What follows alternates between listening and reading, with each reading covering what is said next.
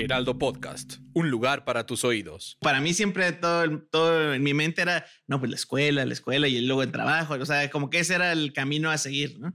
Entonces eh, llegó este momento y estas oportunidades de venir trabajando o haciendo videos tres años y cuando justo empezaron a llegar todas estas oportunidades como el viaje, otros, otras cuantas cosas, pues al fin y al cabo yo no las podía de cierta manera aprovechar, tomar porque pues no era opción, ¿no? O sea, yo si faltaba un día a la escuela estaba perdido, ¿no? Totalmente.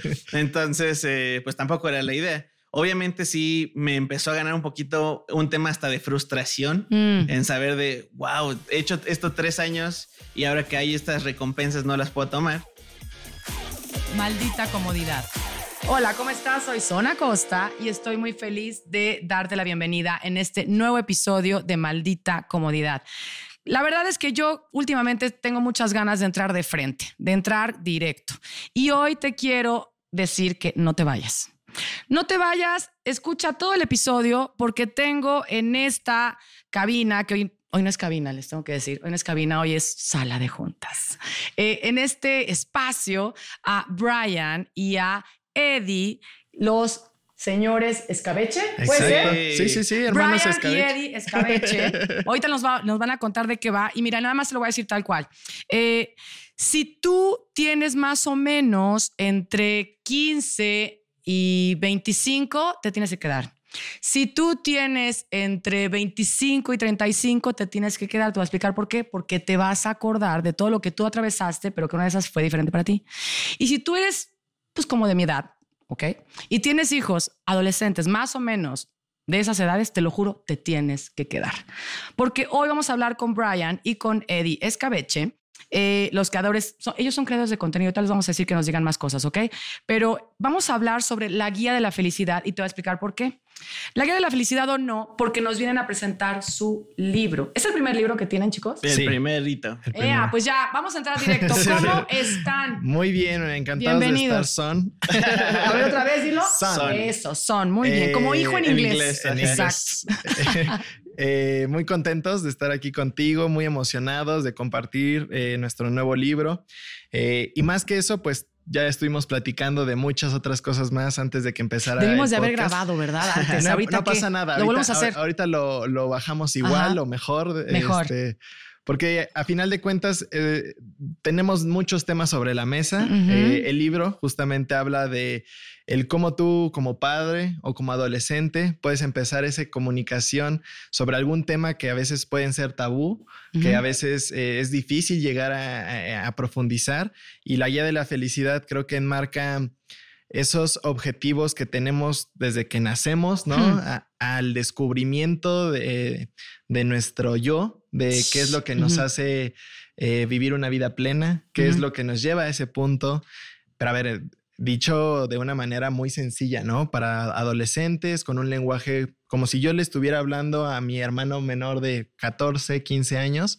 Por eso es que me encantó la presentación que hiciste, porque literal, eh, si tú abres el libro, encontrarás un lenguaje muy amigable, muy a nuestro estilo, y Sí. pareciera que uno de nuestros videos de YouTube o TikTok o de alguna de nuestras plataformas lo convertimos en texto con material inédito que nunca habíamos mencionado ni en algún otro podcast ni en nuestros videos.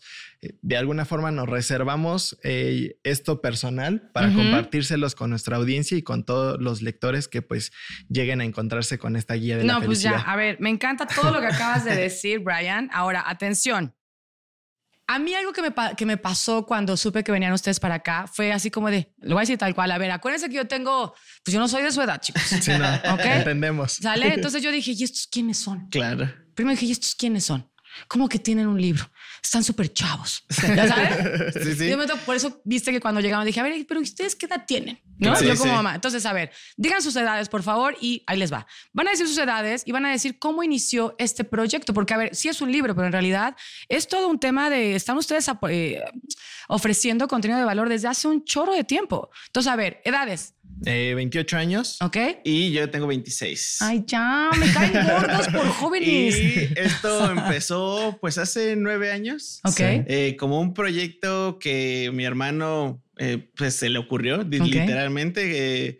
Nosotros solíamos ver contenido en internet, mucho de ese contenido normalmente estaba en inglés o eran de otros países porque en México había uno, un- unos cuantos creadores de contenido, no había muchos en ese momento todavía como hoy en día, ¿no? Pero fue que en, en YouTube. En YouTube, en. YouTube. Sí, Nosotros sí, veíamos YouTube así full porque ahí ni existía TikTok, ¿no? Ni, ni existían otras redes Claro, sí sociales. es cierto, claro. Eh, entonces YouTube era como la plataforma de video dominante en ese momento, ¿no? Entonces eh, nosotros veíamos mucho y él eh, en ese momento de, de su vida era un chico muy eh, extrovertido. Muy... ¿Y ya no? ¿Ya no es no, así? sí, me refiero que antes no era tanto, pero siento que cuando llegó a la universidad como que explotó, decía así. Así eh, esponjó. eh, Sí. exactamente. Entonces, en ese momento, él supongo que también tenía mucha curiosidad de explorar otras cosas, de hacer nuevas eh, cosas distintas a las que normalmente venía haciendo. Tenía mucho tiempo libre, o sea, prácticamente. Más bien, ¿no? también Estaba muy En la desocupado. universidad eh, y me, me encontraba con horas libres de repente porque a veces los horarios de las escuelas como que no empatan con el full time, ¿no? O sea, Oye, perdón, tengo que decir eso Sí. que acabas, lo que acabas de decir. A ver, claro. el otro día, perdón, rapidísimo, porque me pareció como de wow. Yo cuando fui a la universidad, yo iba a la universidad de 7 de la mañana, de cuenta, a 2 de la tarde, güey. Claro. Ya está. Ahí estaban mis horarios, mis clases con Perbay. Ujú. El otro día llevé a mi hijo, al más grande, al de 17 que les contaba. Fuimos a ver lo de la universidad y vimos las clases. Güey, o sea, tienen muchas horas libres raro. Sí. O sea, es como que tienen que estar en la, en el- en la universidad todo, el día, pero no es porque están tomando clases todo el día. Tienen muchas horas libres. ¿Por qué hacen eso? Pues mira, yo Ay, así, ¿por qué hacen- sinceramente. a ver, Sep, ¿qué onda? Yo sinceramente creo que mm, la, de, la oferta, ¿no? La oferta, perdón, la demanda de estudiantes es demasiada. ok. Y la oferta de docentes, eh, pues está de alguna forma bajando. Ah, makes Entonces, sense. Creo que aunque haya muchos espacios, muchas aulas, aún así no existen los horarios suficientes como para que los profesores eh, tengas horarios seguiditos, ¿no? O sea, y Fíjate que no lo había pensado así. Como de un abanico de oportunidades. Y por eso había muchas horas libres. Hay horas libres, también esas horas libres, pues las puedes utilizar como para video, bueno, para eh, actividades extracurriculares, como teatro, videoclub. En ese momento yo tenía muchas opciones. Deportes, ¿no? Natación, eh, tenis, o lo que tú quieras. O para hacer la tarea que debías. O la- Exacto. Oye, o para pasar el apunte, ¿no? Sí, que eso te era quedó lo que yo pendiente. hacía. Eso era lo que yo hacía también. Totalmente. Eh, entonces, bueno, pues yo ya estaba en el último año de la carrera, como bien mencionaba. ¿Cuál carrera era? Negocios internacionales. Ok, estudié y tú. eh, en el? Politécnico. Medicina, estudiaba en la UNAM. Ok. Del Sí. poli de la UNAM, me Exacto. encantan. ¿Sabes qué? Ya me cayeron mejor. Entonces, pues tenía tiempo libre. Yo justo consumía mucho contenido en inglés y decía, ok, creo que encontré una área de oportunidad porque en México, en Latinoamérica, difícilmente se pueden ver estos contenidos que eran bromas o experimentos sociales en público. A ver, tampoco estamos inventando el hilo negro. Esto existe en la televisión desde hace mucho Claro, tiempo. me acordé ahorita de este hombre, Ashton Kutcher, el Claro. de Punked. ¿Te Exacto. acuerdas? Sí, sí, o el de sí. Jackass Ajá. y, y miles de Sí, eh, sí. conceptos similares. Sí. Pero en ese momento en, en- en Latinoamérica yo desconocía de alguien que se dedicara full time a eso. Entonces dije, si nosotros tropicalizamos ciertas ideas o incluso innovamos y cre- creamos nuestro propio concepto con nuestras propias ideas, creo que podemos tener ahí un abanico de oportunidades muy bueno. Perdón, y creo que eh, lo que acabas de decir está bien chingón porque siento que justo a lo mejor la oportunidad Sí. eh, tenía que ver con el tema de tropicalizar, como bien lo dijiste, ¿no?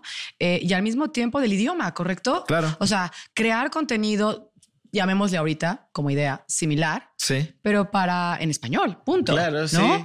Sí, porque eh, pues mucho de ese contenido que nosotros veíamos estaba en, en otro idioma, ¿no? Estaba Claro, en inglés. total. Entonces, el buscar con- o portugués también. O portugués. eh, o buscar contenido en, en nuestro idioma en ese momento era un poco más complejo que hoy en día. Ya Totalmente. después me encontré con un libro que se llama Roba como un artista. Ok. que Ah, justamente Ya sé, me han hablado de ese hace libro. referencia Sí. a, a ver, entendemos que el título puede ser muy amarillista, pero a lo que se refiere el libro es, evidentemente no estás inventando nada, ya Me todo encanta. existe en la divina comedia, drama, comedia, en, todo, Sí, sí, en sí. todos esos textos de antes, cualquier chiste, Sí, los clásicos. cualquier- ajá, exacto, cualquier literatura proviene de ahí. Entonces, de alguna forma es como una buscar inspiración en otros lados y hacer tu propio concepto con tu propia, mm, de alguna manera, autenticidad.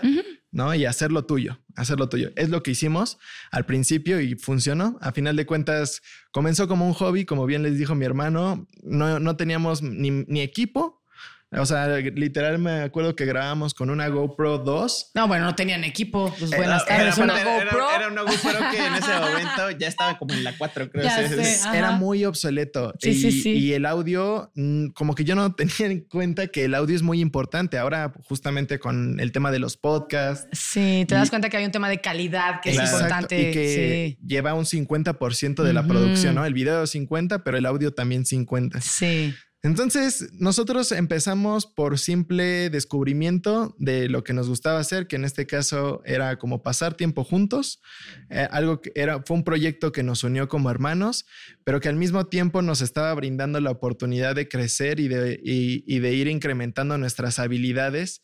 Porque en ese momento a él le gustaba mucho la computadora, editar, eh, todo el material, ¿no? Entonces yo le dije, yo soy malísimo para eso, pero ¿qué te parece si salimos, me ayudas a grabar? Después te lo puedo pasar para que tú me ayudes a editarlo y lo subimos. Oye, me, me quedé pensando ahorita que los veo. Además, ¿qué tal? Yo ya los empecé a ver como, ay, como mis hijos.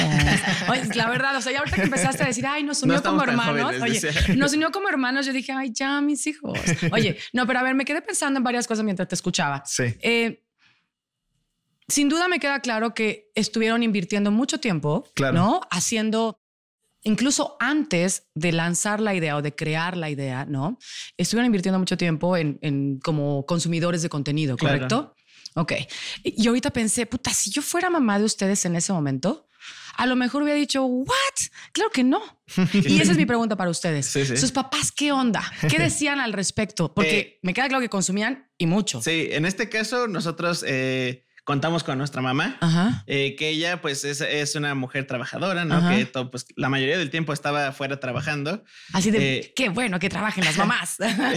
Entonces, pues eh, digamos que nosotros teníamos ciertas libertades, ¿no? De, de ver el contenido que quisiéramos. Totalmente. Eh, obviamente de una manera responsable, ¿no? Creo que Sí, también sí, ya eh, teníamos una edad para, o al menos él, ¿no? En ese momento también, de, de decidir qué es lo que ve y qué es lo que le gustaba, ¿no? Entonces nuestra mamá, pues simplemente cuando empezamos este proyecto, pues lo veía como tal, como si nosotros en lugar de ir a grabar un video fuéramos a, grabar, a jugar fútbol a una cancha, pues ella lo veía como un hobby, como algo que Sí, veía que es algo que ustedes Sí, o sea, compartían, como que- jugaban. como que ella era como, ah, mira qué cool que están haciendo sus videos. O sea, ella claramente no tampoco conocía mucho acerca de, de los creadores de contenido en redes sociales. Eh, era justo en ese momento de transición, ¿no? Entre un poquito de que estaba la TV, pero estaba creciendo esto. Entonces, como que estaba ese momento, ¿no? Me parece fascinante, Y la verdad. Ella eso que estaba ahí como en ese de, ah, qué cool que hagan sus videos, diviértanse. En algún momento eh, hay una anécdota muy divertida porque eh, Eddie estaba en la universidad. Ajá. Eh, pasa que se nos da la oportunidad de un viaje a Japón, Ok. a Tokio, y yo la tomo, evidentemente, Ajá, ¿no? ajá. Yo ya con una carrera finalizada y demás. Eh, para ella ya era como estar del otro lado, el que yo ya haya terminado. Sí, sí. Dijo, pues, todos los papás sentimos lo mismo. Ahí, Sí. ahí te tengo- les tengo que decir algo, chicos. Ahí sentimos que ya acabamos, pero no, en realidad estamos empezando Están es el otro inicio, nivel. sí, sí, desbloqueamos otro Exacto, nivel ahí. se desbloqueó otro nivel. Y entonces ella estaba muy feliz y cómoda con eso, pero evidentemente dijo, a ver, si los dos comenzaron el proyecto, ¿dónde está la oportunidad también para Eddie, no? O sea, ahí obviamente Eddie ya con el paso del tiempo me fue manifestando pues que sentía ese tema como de decisión de continuar con su carrera de medicina o Sí, es ahorita platicando fuera de los micrófonos, te comentaba que pues fue un momento, digo, ahorita que lo recuerdo, digo, wow, ¿no? Pero en ese momento yo me sentía en un dilema, así el dilema de mi vida. El dilema de la vida, claro, porque además eso, eso, eso es lo que recibimos de ese momento, ¿no? Sí. Así como de, güey, tú vas a tomar la decisión de a qué te vas a dedicar toda tu vida. Exacto, entonces era como, para mí siempre todo, todo en mi mente era, no, pues la escuela, la escuela y luego el trabajo, o sea, como que ese era el camino a seguir, ¿no? Entonces eh, llegó este momento y estas oportunidades de venir trabajando o haciendo videos tres años y cuando justo empezaron a llegar todas estas oportunidades como el viaje, otros, otras cuantas cosas, pues al fin y al cabo yo no las podía de cierta manera aprovechar, tomar. Porque pues no era opción, ¿no? O sea, yo si faltaba un día a la escuela estaba perdido, ¿no? Casi, casi. Totalmente. Entonces, eh, pues tampoco era la idea. Obviamente sí me empezó a ganar un poquito un tema hasta de frustración Mm. en saber de, wow, he hecho esto tres años y ahora que hay estas recompensas no las puedo tomar. Pues sí empezó en mi mente a, a, estar ahí un juego raro, pero fuera de eso como que nunca había pensado en, ay, voy a dejar la escuela, ¿no? Para mí, y siento que dentro de mi familia era un, pues un tabú, ¿no? Era como de, es la escuela o es la escuela. Sí, tienes que, ¿no? casi, casi es un deber ser, ¿no? Exacto.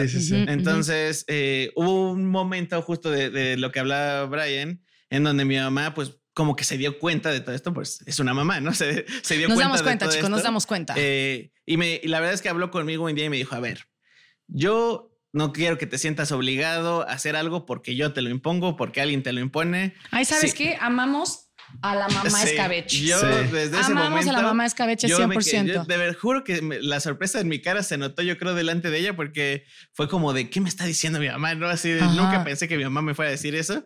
Eh, de, no, la verdad es que tú, mientras seas un, alguien de provecho, que trabaja. Que no seas Ujú. un nini, ¿no?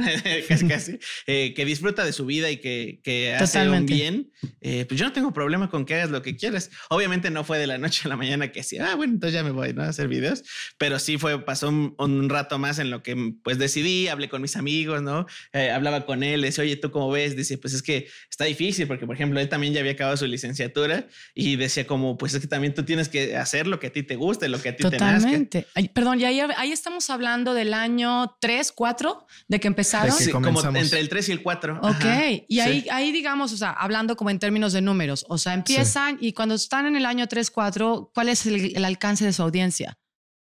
Yo creo que ya estábamos rondando los 3 o 4 millones de suscriptores. O sea, fue como una explosión Ajá. porque justamente identificamos esa oportunidad de que no muchos creadores se enfocaban a lo que estábamos haciendo nosotros. Qué. Ya después como que se fue hasta haciendo como el segmento o área de, ah, aquí están los bromistas o la gente que intenta crear contenido a partir de secciones en la calle o, diferentes dinámicas.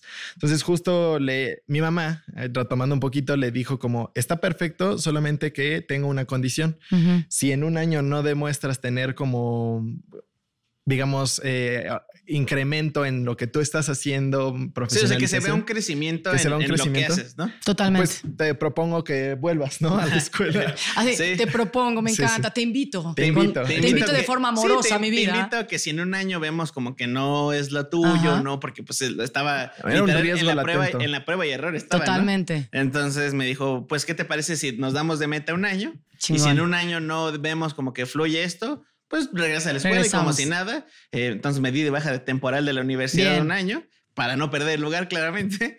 Y eh, pues bueno, ya después de un año de echarle full ganas los dos, claramente la meta, pues... No solo se logró, se rebasó. exacto. Padrísimo. Oigan, y a ver, y entonces, ¿cuál es el? Yo les preguntaba hace ratito y un poquito, ¿no? A ver, ¿qué es lo que de pronto empiezan a escuchar, a recibir estos 3, 4 millones de personas en ese momento? O sea, ¿cuál era el mensaje que ustedes estaban dando? Os digo, más allá de sin duda, obviamente, pero la diversión, las bromas y tal. Claro. No, o sea, había algo que ustedes estaban logrando un engagement con la gente. Sí, sí, sí, justo. Yo creo que nos dimos cuenta de dos cosas. La primera, que el comentario que más se repetía o tenía mucho más repercusión era, tuve un día complicado, pero sin duda con tu video me hiciste replantearme tanto el día como me, me cambió un poquito la perspectiva. Ay, qué chingón, Gracias qué por, bonito. por ese contenido, ¿no? Eh, Fue como el primer comentario positivo que recibimos y que hasta la fecha se sigue repitiendo porque, a ver, todos tenemos conflictos, todos sí, tenemos todos tenemos Todos días tenemos complicados. días malos. un día de la chingada y, y decimos, Sí. ¿sabes qué? Pues eh, quiero y decido tomarme ese respiro, ¿no? Eh, muy consciente también. Ok. Entonces creo que ese es el primer comentario que nosotros recibimos como el feedback de decir, ah, sí le estamos hablando a alguien y no nada más es como lo subo y, Y a, ver, qué, pasa. Sí. Ajá, ok. Y número dos, también empezaron a preguntarnos más de quiénes éramos nosotros y por qué hacíamos lo que hacíamos. Había muchos comentarios de, ok, está padrísimo que hagan bromas y que sa- nos saquen de la zona de confort de Sí, alguna tal forma. cual. Zona cómoda, zona cómoda. Zona cómoda. Ahorita te explico Quise cualquier decir cosa. Zona sí. cómoda. Eso. Eh, pero preguntaban mucho sobre, ¿y qué hacen además de esto? ¿Quiénes son? ¿A qué se dedican? Cuéntenos más. Y en ese momento, a los tres, cuatro años de nosotros haber comenzado el proyecto, pues ya no era tan sencillo el, el, hacer las bromas porque o ya te empezaban a reconocer porque eras como, ah, eres el chico que llega de repente y te pregunta cosas random. Y te trae serenata. O te trae una serenata, te cambia el, el mood. Y entonces ya era muy difícil tener ese tipo de reacciones. Al mismo tiempo, YouTube y las plataformas estaban experimentando un cambio totalmente de abrirse hacia otros ámbitos. Eh, ya no solamente era el videoblog o el tutorial o en este caso un video eh, de bromas o experimento social, sino que también estaba incrementando la tendencia de videoblog, que era justamente como el de escribir tu día. Sí. Tus actividades. Estamos hablando de 2018, 2019 por ahí, ¿no? Por ahí, exactamente. Nosotros dijimos, wow, qué, qué, random, cómo todo va como conectándose. Tanto la audiencia está pidiendo más de nuestra vida. Sí, quiere saber quién, a quién está siguiendo. De sí, quién, porque ¿no? decían, mira, qué, qué, cool el flaco que hace las bromas, pero ¿y quién es o qué más? Porque pues nuestros videos iban de reacción A, reacción eh, Z y ya, pero nunca hablábamos de nosotros, nunca decíamos nada sobre la persona que estaba detrás de hacerlo. Entonces empezaron a escuchar a la audiencia, Exacto. empezaron a escuchar lo que les estaban, eh, pues eso, requiriendo y es entonces que empiezan a cambiar en contenido. Y también. justo también a identificar quiénes eran esas personas, qué edad tenían, por qué estaban interesados, porque también, si soy sincero al principio, pues hacíamos lo que pues, también nos, nos daba diversión Sí, a lo que nosotros querían, y así. sí, sí. Pero también hubo un momento donde nos dimos cuenta que, a ver, había gente muy joven viendo nuestros contenidos, ¿no? Muy joven tipo. Pues muy joven, 11 años, Ea. 10 años. eh, gente. Oye, pero qué responsabilidad eso, ¿no? Entonces, justo fue cuando nos literalmente hablaba, tuvimos una charla de, oye, nos están viendo niños, este. La charla seria. Eh, sí, sí. del- De, los socios, ¿no? Cre- creemos, creemos que deberíamos darle algo que, pues, que vaya acorde también, ¿no? O sea, Sí, sí, como sí. no podemos subir cualquier tontería porque lo, lo puede llegar a ver un niño. Claro. O sea, esa es como, digamos, una de las cosas que tienen las redes sociales, que lo puede ver un adulto mayor o lo puede ver un niño muy pequeño, ¿no? Claro. Entonces dijimos, o sea, eh, hay que identificar a quién le estamos hablando y también con eso eh, pensemos en la creatividad de, lo- de los contenidos. Sí, sí, tal cual. Ahí se fue evolucionando y co- constituimos un segundo canal de YouTube, porque en ese momento era como la audiencia estaba muy identificada. Si a mí me gusta este tipo de contenido, yo lo voy a ver en este canal. Era muy difícil como tener canales de, en general, como de multiformato, ¿no? Ok. O sea, entonces como, Sí, o sea, que, como que en el mismo canal subieras distintos contenidos, como que en ese momento era de, no, no, no. ¿qué me estás que tratando de hacer? Entonces creamos este canal y afortunadamente le va muy bien, más de lo que esperábamos, porque empezamos a subir el detrás de cámaras de las bromas, el cómo preparábamos todo, el, el reacciones que o bloopers que nunca se llegaban a ver en el contenido final. Entonces, esta, el- la dinámica que existía entre él y yo también se empezó a ver ahí y entonces justamente fue cuando él empezó a aparecer a cuadro, porque a él, él antes no, no le gustaba. En esos tres Casi no. Muy contadas veces él aparecía en un video. Ajá. Yo creo que fuiste agarrando como confianza. Sí, eh, no, la verdad es que era como, yo era muy eh, penoso, tímido en ese momento y llegar con alguien a decirle, oye, este, qué chidos tus, no sé, algo, ¿no? Llegar a hablarle a alguien en lo general a mí me costaba mucho trabajo. Ajá. Entonces, pues yo decía, no, mira, a mí me da mucha risa cuando tú lo haces, me da risa estar tras la cámara, cuando lo editamos está increíble. De vez en cuando salía en los videos, pero como dice él, era como un poquito más eh, estar detrás de cámaras. Y que ese es el viaje que yo creo que está muy interesante de pronto, como ustedes también van creciendo con esa idea, ¿no? Eh, porque, a ver, si, si nos vamos un poquito al libro, ¿no? La guía de la felicidad o no. Sí. Y me encanta el o no, ¿no? Eh, y es eso, ¿no? O sea, de pronto yo escucho ahorita a dos chavos, ¿no? que empiezan a hacer sus videos por puro disfrute, por puro pasar el tiempo, ¿no? Sin duda a mostrarse eso, a mostrar quiénes son, ¿no? Y de pronto, sin duda agarrar la oportunidad. Y de pronto empieza a crecer el engagement, ¿no? El alcance de todo lo que ustedes están logrando. Empiezan a escuchar a las personas y se dan cuenta que lo que la gente quiere es ir al backstage, al backstage de sus vidas, ¿no? Sí. De quiénes son estos, de dónde vienen, tal. Y es justo que interesante, ¿no? Eddie, que es cuando tú te pones al frente Sí, también, porque- ¿no? Y hay un tema como de, wow, a ver, la gente necesita ver lo que está pasando atrás. Sí, ¿no? también era como un tema de, ah, ok, a mí me cuesta hacer, me cuesta trabajo hacerme y acercarme a las personas, pero no me cuesta trabajo yo estar con él grabando algo entre nosotros, ¿no? Algo más personal, digamos, de cierta manera. Eso a mí me gustaba y, creo que la dinámica que hacíamos, o bueno, hacemos en este, todavía hasta este momento, eh, pues fue lo que como que empezó a, que ese canal, que digamos era el secundario, de alguna manera, comenzar a tomar más eh, audiencia, más valor que el, que el que con el que había empezado todo. Exacto. ¿Sabes qué veo ahorita que los escucho? Y lo voy a decir tal cual, desde que llegaron aquí, eh, sin duda sí, a lo mejor en un primer momento, Eddie, apareces como tímido, ¿no? Pero la neta, cero. O sea, cero tímido. Este es, o sea, este es como, yo digo que es como mi otro hijo, ¿no? Que tú nomás dale tantito el micrófono y cúmpere, o sea, ya va, y se va de boca. Se va de boca. No, aguas, es que ¿eh? ahorita que estábamos eh, fuera de cámaras estaba guardando la garganta. Exacto. Oye, pero a ver, Anécdota entonces, rápida, Ajá. así para A ver. poner, así es la cereza del pastel. a ver, ¿Quién crees que ofrece la diversión en las reuniones familiares y pues de acá, amigos? Molcas. Me queda claro que es Molcas acá, Eddie, 100%. Te juro que 100%. eh, el fin de semana tuvimos el cumpleaños de mi mamá. Ajá. Afortunadamente nos reunimos en familia y ya toda la familia es como vamos a casi casi el show de Eddie.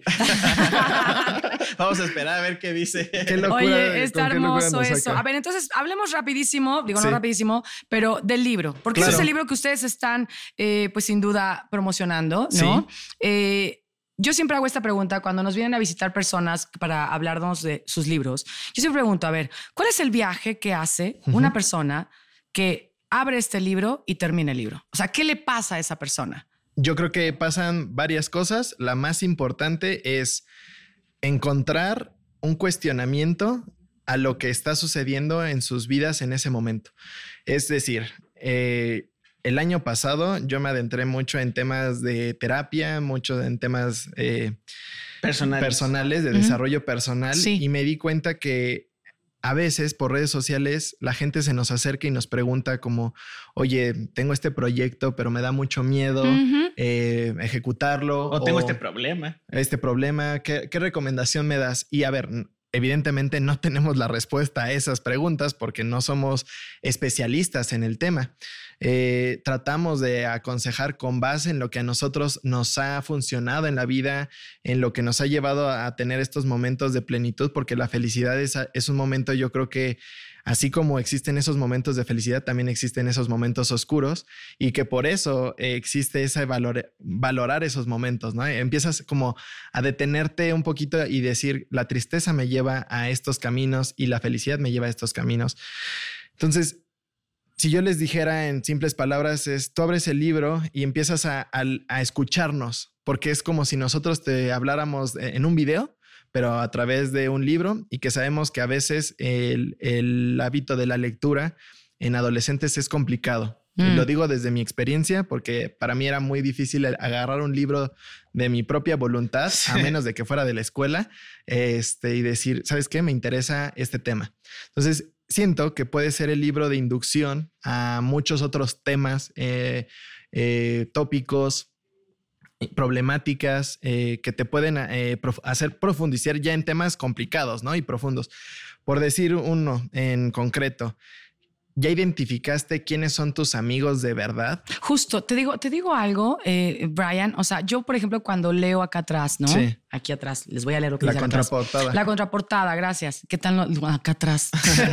la contraportada. eh, ¿Qué se siente entrar a la adolescencia de golpe? Sí. O sea, a ver, lo digo así en corto. em, yo fui una adolescente muy fresa. O sea, super by the book, ¿no? Yo hacía lo que se tenía que hacer y ya, sh, bye. Sí, sí. ¿no? Eh, mis hijos, la verdad es que todo bien, todo increíble. Pero sí veo de pronto como, eh, pues la adolescencia ahorita está, está en otro, es otro vibe. En otro ¿no? momento, Es sí. otro momento y lo decíamos hace un rato, ¿no? O sea, eh, el viaje, o sea, digamos, la- las cosas a las que están los adolescentes en este momento expuestos es brutal, sí. ¿vale? O sea, comparaciones son están a la orden del día y lo decían, lo decían ustedes hace un rato. Yo me acuerdo cuando yo me comparaba, me comparaba con los, los de la escuela, pero yo llegaba a mi casa y ya no me tenía que comparar con nadie. Con nadie. ¿Me explico? Sí, y de no. pronto ahorita es justo, eh, está muy cabrón. Entonces, la autoestima, ¿vale? El amor propio, Aceptación. la aceptación, ¿no? La frustración, la pertenencia, o sea, todo lo que se empieza a, a votar, A mover. exacto, ¿no? Este, cuando eres adolescente en este momento de la vida. Y que sin duda a ustedes les tocó hace nueve, diez añitos, ¿no? Claro. Yo, eso- me acuerdo cuando era adolescente que también mucho de eso eh, son cosas que me, eh, me gustó poner en el libro, que, que yo me acuerdo que mi mente era un relajo, o sea, como que yo decía, es que tengo esto, tengo esto, no sé si sea esto, eh, como que nadie me decía, ¿no? Nadie me, me, ayudaba. Y yo decía, ¿dónde encuentro esta información de fácil acceso? Si bien estaba internet, obviamente, en ese momento, pero siempre tú como, como adolescente dices, no, es que yo lo puedo también a veces hasta solucionar solo, ¿no? Sin que nadie me ayude. Totalmente. Eh, y, y, creo que este libro es una buena entrada, una buena puerta eh, para abrirlo y decir, ah, ok, probablemente esté pasando por estas cosas, probablemente... Eh, yo qué sé, las personas con las que me estoy juntando tal vez no sean lo mejor en mi vida. Tal vez me estoy juntando con ellos solo por pertenecer a algo que no soy. Es lo que te digo. Ajá. Eh, tal vez eh, estoy en este círculo para aparentar algo. Entonces, eh, siento que este libro, o sea, si yo regresara hace 9, 10 años, me hubiera gustado tenerlo a mí. ya sé, y, sabes qué es lo que acabas de decir, está bien cañón, Eddie, porque eh, la gente que ha venido a hablarnos acá sobre sus libros, justo es lo que termina diciendo. Escribí el libro que me hubiera gustado tener en el momento en el que lo necesitaba, ¿no? Y eso está muy cabrón. Entonces, yo siento que ahí es muy lindo que ustedes estén, eh, pues eso, moviendo este libro, que hayan escrito este libro, que estén eh, de alguna manera acompañando, ¿no? A todos estos chavos chavas, ¿no? Que Chávez o como se llaman. Chavo, chava, Chávez. Oye, como dice un gran amigo, a todas, a todas las personas, ¿no? Eh, que están atravesando este, pues este tema de la adolescencia, que ya desde el nombre, ¿no? Eh, ahora, nada más como para ir cerrando la conversación, porque ya tenemos que cerrarla, eh, díganme así cinco puntos claves que este libro hace que digamos que acompaña a las personas a que puedan tener una adolescencia no tan de golpe. Cinco puntos claves. Ok, eh, podría decir que el amor propio es uno de ellos. Me encanta. Yo podría decir que tu squad, como nosotros le decíamos, a tu grupo de a amigos. tu grupo de amigos, familia que, que te hace sentir bien, que te hace pertenecer también a algo, es muy importante. Eh, yo creo que el segundo tema también es identificar objetivos. ¿no? O sea, a ver, entiendo que en la adolescencia, pues como dices, by the book y siguiendo como las órdenes, pero eh, creo que la experiencia de mi hermano de no hacer lo que estaba escrito para él y que existe un libre albedrío, creo que también como padre te abre la oportunidad de platicar con tu, con tu adolescente, de decir, ¿sabes qué? Eh, tal vez no es lo que yo quiero, lo que tú me estás proponiendo, pero te propongo esto y, juntos encontrar ese camino, ¿no? Pues libertad de elección. Libertad de elección, exacto. y crear las conversaciones para que eso pase, exacto. ¿no? Que, que, va mucho de la mano, o sea, que yo creo que es otro punto muy importante, es esa comunicación que a veces suele ser difícil como adolescente tener como tus papás, con tus padres pero que estamos en otros tiempos y que creo que no tiene que ser algo así. Creo que tiene incluso puede ser algo divertido, puede ser algo distinto. Entonces creo que ese es otro, el cuarto punto. El cuarto. esa comunicación que tienes con tus amigos, con tus familias, con tus papás. Eh, se puede llevar de otra manera, no, no algo estandarizado ya, no algo eh, a lo que se tenía acostumbrado antes, ¿no? Claro, y yo creo que el último punto sería, y es algo que he estado leyendo en la retroalimentación que nos ha brindado nuestra audiencia y nuestro squad, que también le decimos así a nuestro fandom, es esta parte de no enfocarse en lo negativo, y empezar a ser más resiliente, ¿no? Eh, eh, empezar a enfocarse más en las soluciones que en los problemas y que este torbellino, que todos estamos expuestos a problemáticas, a, mm, errores que nos suceden, dejar a un lado como ese laberinto que nos puede llevar hacia otros eh, términos, eh, ideas incluso, y empezar a enfocar más en cómo podemos solucionar este conflicto, ver el lado positivo sin caer en un positivismo tóxico, de hueva. Exactamente, de todo está bien y hacer como que no pasa nada porque ese es otro contraste. No, porque incluso valorar también esos momentos, ¿no? De donde, donde estás mal, porque si no, eh, siento que si, si eres consciente de eso, en el momento en que cambia, eh, lo valoras el doble. Totalmente. y aprendes del, del, momento, de la etapa por la que estés pasando. Oigan, perdón, yo les tengo que decir algo. Yo les voy a dar ahorita las redes de mis hijos en privado y necesito que ustedes hablen con mis hijos. que les digan todo esto, este, porque si se los digo yo van a decir, mira, me van a hacer así, mira. Ah". ya sabes, porque son adolescentes, ya sabes, hacen los ojos de huevo siempre. Entonces, este, nada, oigan chicos, qué placer conversar con ustedes. Eh, obviamente me hubiera encantado conversar un poco más, porque pues sí, obviamente están bien padres. Yo creo, si ustedes están de acuerdo con eso, que tendrían que venir otra vez, la neta. Seguro. Eh, me gustaría, a lo mejor, sin duda, sí, ahorita hablamos un poquito del libro, pero que nos, a, a mí, me, a mí de verdad, me gustaría muchísimo invitarlos para que nos vengan a hablar de justo de todas las dolencias de la adolescencia, que sin duda ustedes abordan acá, pero que pues lo hagan más a título personal. ¿Puede ser? Puede ser. Ya dijeron que sí, ¿eh? Aguas, a ver. Anótenlos, agéndenlos. Agéndenlos, ahorita no, no se van sin la agenda. Oigan, muchas gracias. Gracias, Sam, Gracias por por el venir. espacio. eh, obviamente a tu público que seguramente eh, tendrá esta alternativa, ¿no? Como opción Sí. para llevarlo esta comunicación con sus hijos, con sus sobrinos, con los primos. Total. Y que los invitamos, ¿no? También a ver nuestro contenido que a final de cuentas va muy de la mano. Así como nosotros nos ven aquí en, en el podcast, es lo mismo eh, del otro lado, tal vez con un poco más de locura y haciendo cosas. Sí, ahorita los tuvimos así tan Sí, Un poquito más recatados. Ajá, hoy se recataron. Pero en algún momento nos verán en otros ámbitos. Me encanta. Oigan, redes, sus redes rápido. Claro que sí, nos pueden encontrar en, en YouTube eh, como Escabeche TV. Así lo colocan eh, sin E, solamente SK, SK, Escabeche, como si se dijera así. Cabeche. Escabeche. Cabeche. Y a mí en lo personal como Brian-Escabeche. Y a mí como Eddie-Escabeche, además de nuestro otro canal de YouTube que es más Escabeche. Claro. Me encanta. Todo Escabeche. Oigan, y acá también hablaron de su hermana, Jess, guion bajo, escabeche. Jess-Escabeche. ¿Qué tal? Yo ya poniendo a la hermana. Sí, Jess, sí, sí. yo Golazo, aquí Jess. cuidándote. Vámonos. Gracias, gracias. Nos vemos Gracias, son. pronto. Maldita comodidad.